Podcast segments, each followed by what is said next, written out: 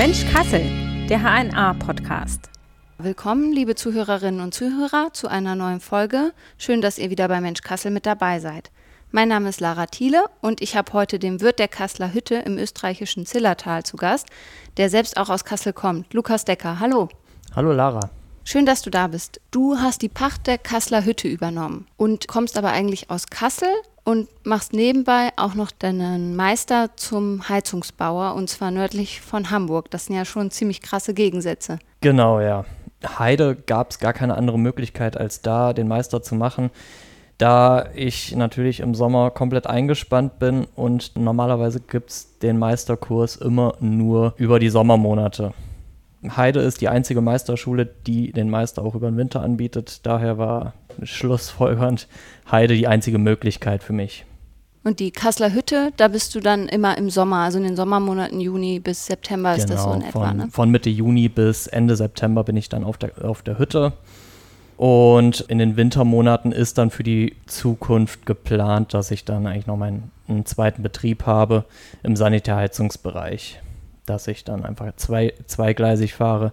Man weiß natürlich auch nie, was die Zukunft bereithält für einen, wie lange man das auf der Hütte wirklich macht. Und von daher muss man auf jeden Fall was in der Rückhand haben. Und wie kam es dazu, dass du zum Pächter der Kasseler Hütte geworden bist? War das da auch ausschlaggebend, dass du auch selbst aus Kassel kommst? Mm, Nee, das war jetzt nicht ausschlaggebend dafür. Äh, Ich habe vorher schon beim letzten Pächter, beim alten Pächter, immer mit, mit oben gearbeitet, habe während meiner Semesterferien, habe davor schon studiert, bevor ich jetzt dann die Ausbildung zum, zum Sanitärheizungsinstallateur gemacht habe. Äh, habe ich noch Wirtschaftsinformatik studiert und während der Semesterferien habe ich immer auf der Hütte gearbeitet. Dadurch habe ich die Hütte kennengelernt und das kam dann schon irgendwann zur Sprache, dass ich die ja irgendwann mal weiterführen könnte, die Hütte, wenn der Pächter aufhört. Und ja, der hat jetzt dieses Jahr aufgehört. Dieses Jahr war mein erstes Jahr auf der Hütte. Sehr spannendes Jahr. Also 2021. Genau, ja, Mhm. 2021. Ach so. Das heißt, dass du aus Kassel kommst, war eher so ein Zufall. Mehr, mehr oder weniger. Also äh, ich, bin, ich bin natürlich aus Kassel, bin auch schon mein ganzes Leben in der Sektion Kassel im Alpenverein. Daher kannte ich auch schon die Hütte. Mein Vater, der ist sehr engagiert in der Sektion, hat schon viele Installationsarbeiten auf der Hütte gemacht. Und daher ist das überhaupt dann zur Sprache gekommen, dass ich mal oben auf der Hütte arbeiten könnte. Dann habe ich da für sechs Jahre im Angestelltenverhältnis gearbeitet und ja, jetzt bin ich der Pächter der Hütte und mir macht das extrem viel Spaß. Ist was ganz anderes, ist natürlich schon extrem harte Arbeit da oben auch. Du musst da 24-7 für die Gäste natürlich auch bereitstehen und ja, denen bei Schwierigkeiten auch helfen. Bei so einer Hütte in den Alpen denkt man ja vielleicht irgendwie an so ein bisschen Einsamkeit und Ruhe. Ist aber da wahrscheinlich gar nicht so. Wenn du da oben arbeitest, dann ist das genau der falsche Gedanke. äh, es gibt natürlich die und die Hütten. Wir sind aber ähm, an einem Höhenweg, dem Berliner Höhenweg, und der ist doch sehr belebt. Da gibt es schon viele Wanderer, die dann tagtäglich da vorbeikommen. Wir haben auch 96 Betten auf der Hütte. Und wenn die wirklich alle belegt sind, dann haben wir natürlich gut was zu tun. Ja, ist ordentlich was los dann da. Ja, genau. 96 Betten ist ja dann auch, dann ist es auch ziemlich groß, oder? Also es Ist schon recht groß, aber in der Hütte ist das dann natürlich auch so ein bisschen gedrängter. Es gibt natürlich auch Massenlager. Unser größtes Lager fast 28 Matratzen und da liegst, liegst du Mann an Mann an Mann. Dann haben wir aber auch kleinere Zimmer, Zweibettzimmer, Dreibettzimmer und Vierbettzimmer. Du bist ja mit einer der jüngsten Hüttenwirte auch. Wie kommen die Besucherinnen und Besucher da auf dich zu? Sind die dann überrascht? Meine Erfahrung von diesem Jahr war sehr, sehr positiv, wirklich sehr positiv. Die erwarten natürlich erstmal einen älteren mit grauem Bart, das ist das typische Bild von einem Hüttenwirt. Aber So Almöhi-mäßig. Genau. Aber die Zeit geht natürlich auch weiter und diese Generation, da gibt es natürlich immer noch viele von, die hören jetzt aber auch nach und nach auf und daher gab es dies Jahr gerade am Berliner Höhenweg einige Veränderungen, gibt mittlerweile einige jüngere Hüttenwirte. Ich bin trotzdem noch der Jüngste da auf dem, auf dem Höhenweg. Aber das Feedback von den Gästen war ausschließlich positiv. Wir haben gutes Essen gemacht, ähm, wir waren im Service freundlich und da ist es erstmal unabhängig, wie alt man ist, denke ich. Ja, das stimmt. wenn man so an, an junge Menschen denkt, also die Mitte 20 sind, so wie du, dann wollen viele ja im Sommer in der Stadt sein, wo vielleicht viel los ist, wo man ausgehen kann, viel unternehmen kann. Auf der Hütte ist da ja das Angebot dann doch eher begrenzt. Klar hat man die Kontakte zu den Gästen, aber es ist ja für dich einfach auch sehr viel Arbeit. Warum hast du dich trotzdem entschieden zu sagen, nee, im Sommer bin ich dann da auf der Hütte und arbeite durch quasi? Ja, mein, mein Herz schlägt für die Berge und ich genieße auch einfach das Bergpanorama, wenn man da oben ist. Das ist wirklich mein Herzensprojekt, die, die Kasseler Hütte. Und ich habe ja immer noch, nach den drei Monaten, habe ich immer noch genug Zeit, dann in der, in der Stadt auch mal was anderes zu machen, mal auszugehen. Ja, das kann ich nicht so richtig beschreiben, aber das fühlt sich auf jeden Fall richtig an, wenn ich da oben bin. Und man kommt aber auch tagtäglich in wirklich interessante Gespräche mit den Leuten, mit derselben Interesse und das sind die Berge. Das heißt, die Stadt oder so vermisst du dann da oben gar nicht? Natürlich, ähm, gerade im Laufe der Saison, wenn man doch schon eine recht lange Zeit oben war und nicht einmal äh, in der Zivilisation unten im Tal war, man vermisst die Stadt irgendwann schon. Klar, das kann man, das kann ich nur so sagen. Aber ich freue mich trotzdem genauso dann wieder auf die Hütte zu kommen. Nach der Saison, ja, nach zwei Wochen freue ich mich wieder auf die nächste Saison. Es ist einfach schön da oben.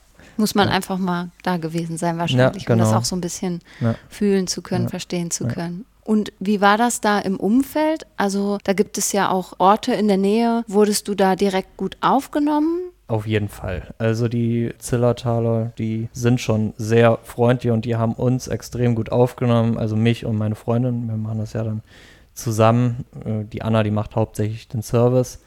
Ich stehe dann vor allen Dingen in der Küche aber ja, die Einheimischen haben uns extrem gut aufgenommen. Gerade bei uns im Tal, im Stillubtal, stehen wir in extrem gutem Kontakt zu den Leuten, zu dem Busunternehmen, was uns die Gäste auch da hochfährt, also zur Grünen Wandhütte und von da aus können sie dann laufen. Aber auch zu allen anderen Wirten vom Höhenweg stehen wir im engen Kontakt und Austausch. Und das ist natürlich auch unheimlich wichtig. Wir, wir leben voneinander.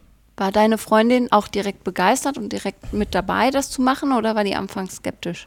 Sie war direkt dabei. Also tatsächlich, das war keine wirkliche Überredung nötig. Da war sie direkt begeistert von und und wie war es so im sonstigen familiären Umfeld, Eltern und so? Mm, Gerade mein Vater, der war doch sehr, sehr viel diese Saison hier oben auf der Hütte, hat uns auch tatkräftig unterstützt, aber auch von den anderen aus meiner Familie und auch aus Annas Familie äh, haben uns wirklich sehr, sehr gut unterstützt über die gesamte Saison und hatten dadurch auch immer viel Hilfe oben. Und gerade die erste Saison ist das doch sehr wichtig, dass wir gute Unterstützung bekommen, weil es ist alles neu. Ich kenne zwar die Hütte, aber ich bin dies Jahr doch in einer anderen Position gewesen, als ich die Jahre davor war. Ja, früher für, für alles verantwortlich zu sein, ist einfach was anderes. Mhm. Früher warst du eher so helfend mit dabei. Genau. Und ja. jetzt ja. bist du verantwortlich. Was ist da der größte Unterschied? Gerade weil man halt doch sich um alles kümmern muss. Ne? Wenn was nicht funktioniert, die Gäste lassen das an, am Chef natürlich aus. So ist das. man ist finanziell natürlich verantwortlich und man muss die Kontrolle über die, die gesamte Hütte auch einfach haben. Und wie lief das erste Jahr, wenn du jetzt so eine kleine Bilanz ziehen würdest? Bist du zufrieden mit allem? Gab es irgendwelche größeren Schwierigkeiten? Es gab immer mal ein paar Schwierigkeiten, aber nichts, was wir lösen konnten. Also eigentlich. Also nichts, was man nicht lösen konnte. Äh, äh, nee, sorry, ja. Mhm, okay. Nicht, nichts, was man nicht lösen konnte. Äh, das hat alles gut funktioniert äh, grundsätzlich. Klar, es gab dann schon, schon mal die Situation, dass wir so etwas falsch geplant haben mit, der, mit den Lebensmitteln, dass dann zu wenig bestellt worden ist gut, dann musste halt mal jemand runter und musste dann nochmal was äh, nachordern oder was besorgen. Wir kriegen halt einmal eine Woche Lieferung vom Großhandel und wenn man dafür die Woche dann nicht ausreichend kalkuliert, ist natürlich ein bisschen blöd. Und die, ja. die Lebensmittel und ähm, die ganzen Materialien kommen mit einer Gondel, also genau. mit so einer genau. Materialiengondel genau. rauf. Aber als Person komme ich nur zu Fuß mhm. rauf. Mhm. Das heißt, du musst, wenn die Saison beginnt, auch hinlaufen? Oder? Ich muss zu Fuß hochlaufen, genau. Okay. Von der Materialseilbahn aus kann man dann laufen. Also wir kommen mit dem Auto bis zur Materialseilbahn gefahren. Dann können wir unser ganzes Zeug da einladen und müssen dann selbst erstmal hochlaufen.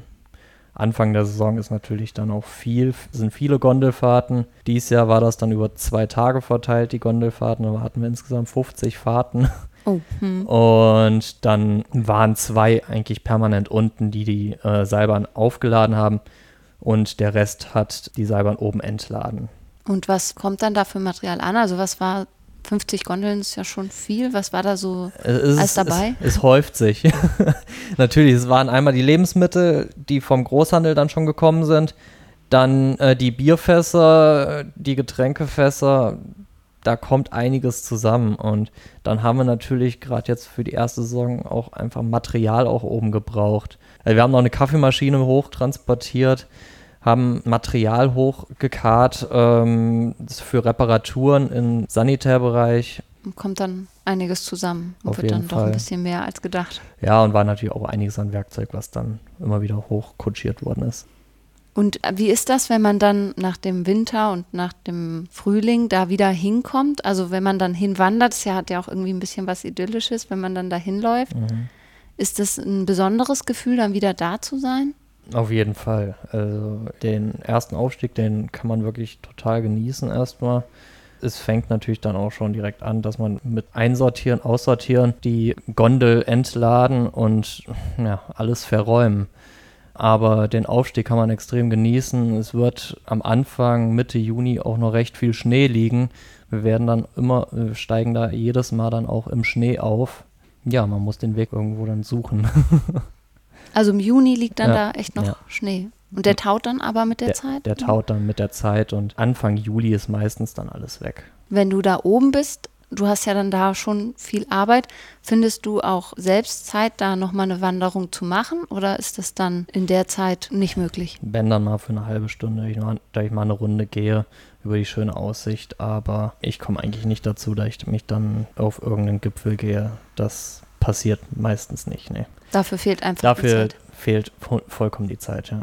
Das funktioniert nicht, da ich mich dann äh, einen Tag mal komplett rausnehme eigentlich. Und die Gäste, sind es eher so, dass die eine Nacht bleiben und dann auch wieder weg sind? Gibt es da auch Gäste, die ein bisschen länger übernachten? Ist das sehr unterschiedlich? Mm, Die meisten bleiben eine Nacht, weil die, weil die meisten auch den Berliner Höhenweg gehen und dann wandern sie von Hütte zu Hütte. Es gibt natürlich auch schon welche, die dann ein paar Tage länger bleiben. Dann, dann machen die ein paar Wanderungen um die Hütte. Wir haben ein paar Kletterrouten äh, direkt hinter der Hütte, einen kleinen Klettergarten mit unterschiedlichen Schwierigkeitsgraden. Und wir haben einen Klettersteig. Und gibt es auch Leute, die dann von Kassel die Kasseler Hütte gezielt ansteuern? Also die sagen irgendwie, ich komme aus Kassel, da will ich auch mal gewesen sein. Gibt es das? Es gibt ja hier dann auch diese ähm, Sektion vom Alpenverein. Ja, auf jeden Fall. Da kommen schon einige aus Kassel auch vorbei. Natürlich vorzugsweise natürlich die aus, äh, aus der Sektion. Jetzt war ja das Jahr auch wieder sehr geprägt von Corona und Kontaktbeschränkungen und irgendwelchen Bestimmungen, die einzuhalten sind. Hat sich das auch ausgewirkt auf die Arbeit auf der Hütte? Musstet ihr da irgendwas Besonderes noch beachten? Gab es besondere Regeln?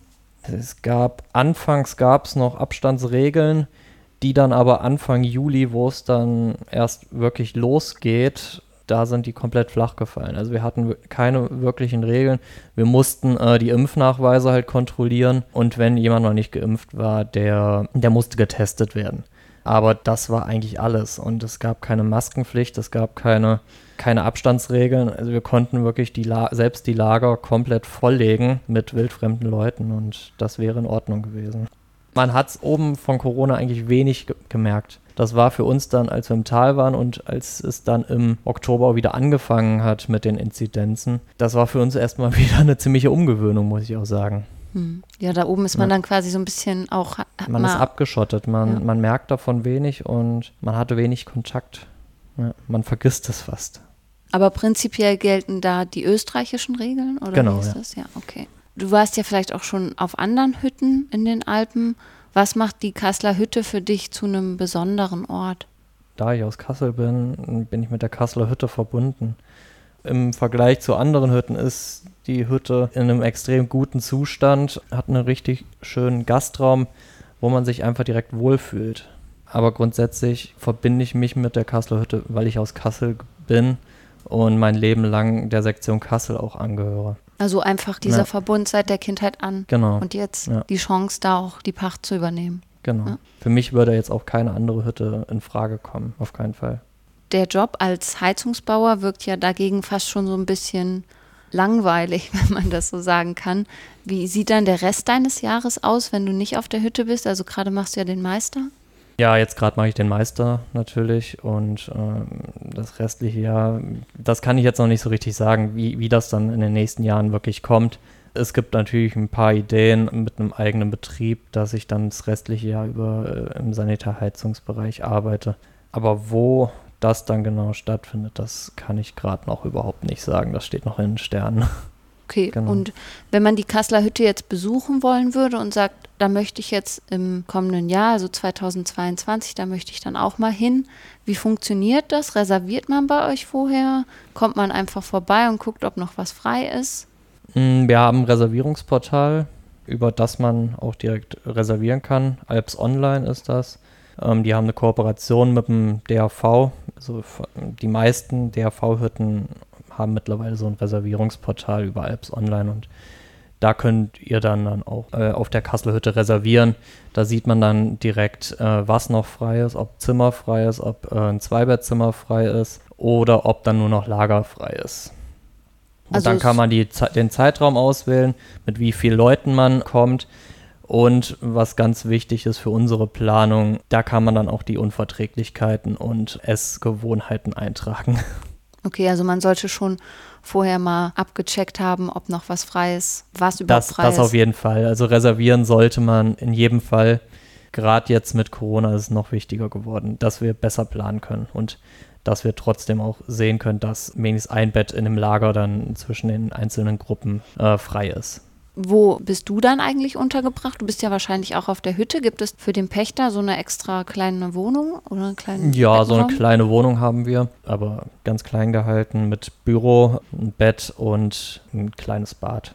Wie kann Ja. man sich dann so die Abende auf so einer Hütte vorstellen? Sind die dann eher so Büroarbeit und Aufräumen oder ist man da auch mit den Gästen zusammen? Abends ist halt schon viel Aufräumen erstmal. Die Küche muss erstmal wieder sauber gemacht werden nach dem Abendgeschäft. Aber ich als Pächter muss natürlich dann auch zu den Gästen rausgehen, muss, mit, muss man mit denen reden. Äh, erzähl denen auch, wie das Wetter dann ist oder äh, gib denen ein paar Tipps für den Weg, den sie dann am nächsten Tag machen. Und woher kriegst du die Infos? Ich bin die Wege selber gegangen. Okay, also du hast einfach die Erfahrung und weißt, Ja. was in den Bergen zu erwarten ist. Genau. Wenn du jetzt im Sommer wieder zur Hütte kommst, was sind die drei Dinge, die du dann als erstes tun wirst? erstmal die Hütte aus dem Winterschlaf erwecken. Also wirklich zusehen, dass wir dann äh, schnellstmöglich Wasser in die Hütte wieder bekommen, dass wir Strom wieder haben, dass wir dann überhaupt wieder in der Hütte arbeiten können. Und das ist wirklich das Wichtigste. Das heißt, Strom und Wasser sind zwischenzeitlich. Die sind abgetrennt. über den Winter komplett abgetrennt, weil Mhm. im Winter würde das alles gefrieren und die Leitungen würden platzen. Das muss über den Winter komplett leer gelassen werden und im Sommer muss das dann wieder instand gesetzt werden. Und die ganze Hütte dann ja, wieder sommerfest zu machen, dauert schon seine Zeit. Bis wir damit wirklich allem fertig sind, äh, geht da mit Sicherheit eine Woche drauf. Okay, und danach, was ist dann so der nächste Schritt? Dann geht's los, dass wir halt die Lebensmittel bekommen, die verräumen und schon mal ein bisschen was kochen. Ein bisschen was vorkochen. Wir haben gute und ausreichend Kühlmöglichkeiten. Ähm, dann werden Knödel gemacht, dann wird einiges vorbereitet, wird Kuchen gebacken, wird ein Apfelstrudel gemacht und, und, und. Äh, einfach ein paar Vorbereitungen werden dann schon mal getroffen für die ersten Gäste, die dann kommen. Dann wird die gesamte Hütte nach dem Winter nochmal geputzt, vom Staub befreit und, und, und. Also steht einiges an Es Arbeit steht schon einiges an Arbeit an, auf jeden an, Fall. bevor die Gäste dann wirklich kommen können. Ihr startet Ja. dann also ein bisschen früher, habt ein bisschen Vorlauf. Ja, auf jeden Fall. Wir steigen zwei Wochen im Normalfall früher auf. Und dann kann es losgehen. Und dann kann es losgehen, genau. Und natürlich ganz wichtig, was wir noch machen müssen, ist äh, unsere Brücke erstmal wieder aufbauen, dass die Gäste unbeschadet über den Bach drüber kommen. Ja, alles klar. Lukas, Mhm. vielen Dank, dass du heute hier warst, dass du alle Fragen beantwortet hast. War Gerne. sehr interessant. Ja, und wenn euch der Podcast gefallen hat, dann äh, abonniert uns gern. Ihr könnt uns bei Spotify zum Beispiel auch bewerten. Ihr findet uns überall dort, wo es Podcasts gibt und natürlich auch auf hna.de. Tschüss. Ciao.